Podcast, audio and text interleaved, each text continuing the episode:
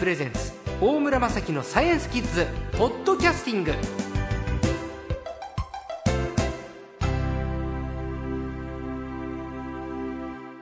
さあ今週のサイエンスコーチャー略して最高はおなじみ科学ジャーナリストの寺門和夫さんです。こんにちは。どうもよろしくお願いします。お願いします。さあ質問いきましょう。新宿区のラブライバーさん。何？ちょっと小学校5年生の女の子なんだけどラブライバーってすごい大人びた名前だね。うん少し前に太陽系にもう一つ惑星が存在するかもというニュースを聞きました。本当ですか？どんな惑星ですか？惑星って結局何ですか？なんで惑わす星と書くんでしょうか？確かに迷惑の枠だよね。迷惑の枠の星で惑星。そうですね。はい。で、ん。確かにあの冥王星がね太陽系の惑星からクビになっちゃったじゃないですか、はい。今から10年前に、はいそうこの番組始まった頃ですよ、うんそうですよね。プルート。はい、はい。で太陽系にもう一つ惑星が存在するかも、これどういうことですか、はい、そうですね。まずね、ちょっとその惑星のその字がね、なんで惑わす星なのかって、そこはちょっとご説明しましょうか。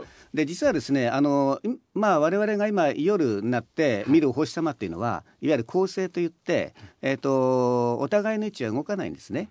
ところが惑星っていうのは非常に近くにある星なので、えっと、その後ろにある恒星の間を、まあ、動いていくわけです。でその時に実はその昔から古代の人が観測してるとですね惑星と言われている天体はその、えー星々の間を時には行ったり来たりすることがある。つまりあの惑ってるみたいに見えると。へえ、あのつまり道に迷ってるみたいにね。行ったり来たりすることがあるんですね。あの惑星の運動ってずっと見てると。でそういった運動をするので実はあの中国とか日本ではその惑星っていう迷惑の枠を使ってですね惑星つまりこれは惑う星ということですね。だから迷惑っていうよりはむしろあの戸惑って行ったり来たりしてるという、まあ、そういった意味で惑星って名前になったんですね。まあ、星座でいうとカシオペア座とか北斗七星なんかは大体決まった季節によって場そうです。それは恒星と言われてて、うん。宇宙の遠くにある星なので、全く位置関係は変わらない。うんうん。だけど火星とか金星が見えるのは季節によってこう、ま、惑ってるというかよく動いてるってことですね。そうです。ね。あのずっと観測してると毎日毎日少しずつ動いていくんですね。でそれが時には行ったり来たりすることがある。はあ。うん、それで惑う星ということで惑星になってるんです迷ね惑する星じゃないんだな、うんうんそうですね。練馬区のレモンちゃん小学校6年生の女の子インターネットのニュースで新しい元素が見つかったという記事がありました。新しい元素とは何ですか？どういうことに役立ちますか？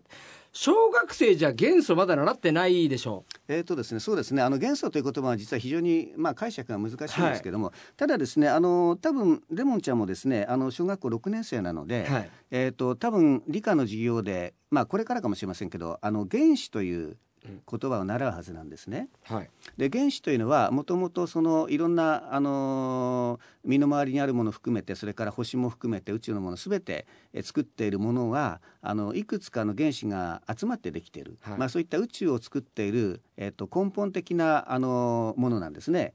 でその原子の種類っていうのは実は、えー、と今100種類以上あるわけですけれども、はい。まあ基本的にその元素というのはその原子とまあイコールと考えてもらってもいいわけなんですね。はい。それでこれは実はですね、あの世界中の科学者の、まあ、競争なんですね。やっぱりね新しいその、えー元素を、まあ、見つけるっていうのはむしろ作って、はい。うん、あの発見するということですけれども。でこれの競争がありまして今118ぐらいまで、まあ、作られたという報告があるわけですけど、はい。それが完全に証明されると今度はですねあのその元素に発見した人が名前を付けることができるわけです。はい、うん、例えばその、えー水素とか原あのまあそういう名前もそうですしそれからウラニウムもそうですけどみんな名前がついてますね。はいで今はまだ名前がついてなくて、まあ、113番目の元素というふうに言われてるわけですね。へでところがこれがあの日本の研究者が実はあの、えー作ってあのその性質を調べたので、えー113番目の元素についてはあの日本のお研究者が、えー名前を付けていいですよという、まあ、そういった権利が与えられたというのは今回のニュースなんですね。うんですから113番目の元素が見つかってたのはもうちょっと前なんですけども、はいこれがちゃんと国際的に認められてそれではあの日本で名前つけていいですよと。いうことになってですねそれでジャポニウムとかニッポニウムとかですねまあいろいろ今名前の候補が上がっているというそういったことなんですね。いいですね、うん日本系の名前がついたらそうですね。嬉しい、うんうんそうですね。これ何に役に立つんですか？えーとですね、なかなか役に立たないと思いますね、それ自体はね。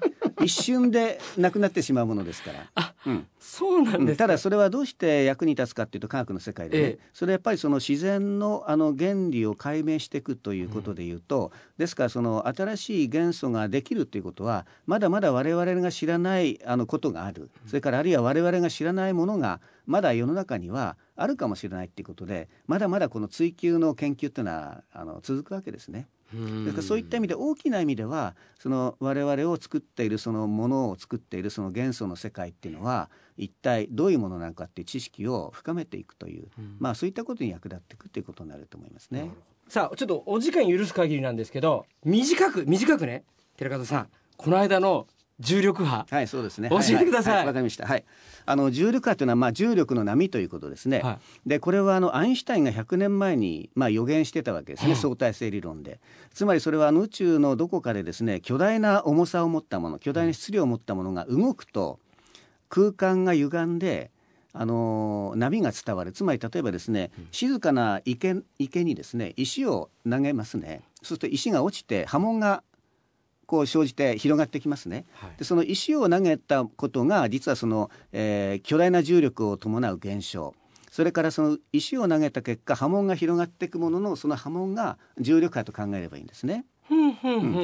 つまりその宇宙のどこかで巨大な質量をもあのが変化するような現象例えばですねブラックホールが合体するとか、それから超新星が爆発しちゃってなくなるとかそれからまあ、えー銀河と銀河が衝突するとかですねそういうものすごい質量のお関係した現象があってそれ重さがギュッと一瞬で動く時その時に実は波が発生するんです。うんうんうんでこれがあの重力波というものなんですね。ですからこれはあの宇宙のいろんなところでいつも起こってるはずなんですね。はいでところがこれアインシュタインが予言していながらやっぱりそのなかなか微弱な波なので捉えることが難しくてですねもう30年も前から世界中の科学者がこう研究してたんですね装置を作って。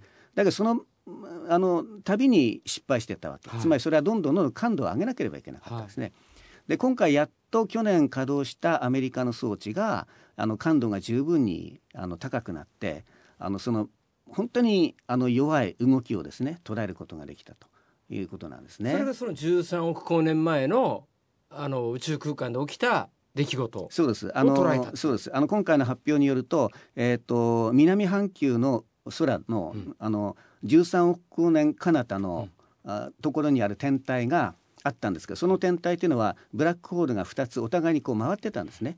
でそれがえっ、と合体したためにものすごい現象が起こって、その時に重力が発生した。うんでその13億光年彼方のその、えーブラックホールが合体した現象によって生じた波がやっと今地球に伝わってきたうん。ということなんですね。よくあの惑星衝突なんていう現象が起きるっていうじゃないですか,、だからこもしかしたら今後そういうあちこちで宇宙のあちこちで起きている衝突とか出来事を人間もキャッチできるようになるかもしれないそれがあのいわゆる重力波天文学と言われているものですね。はい。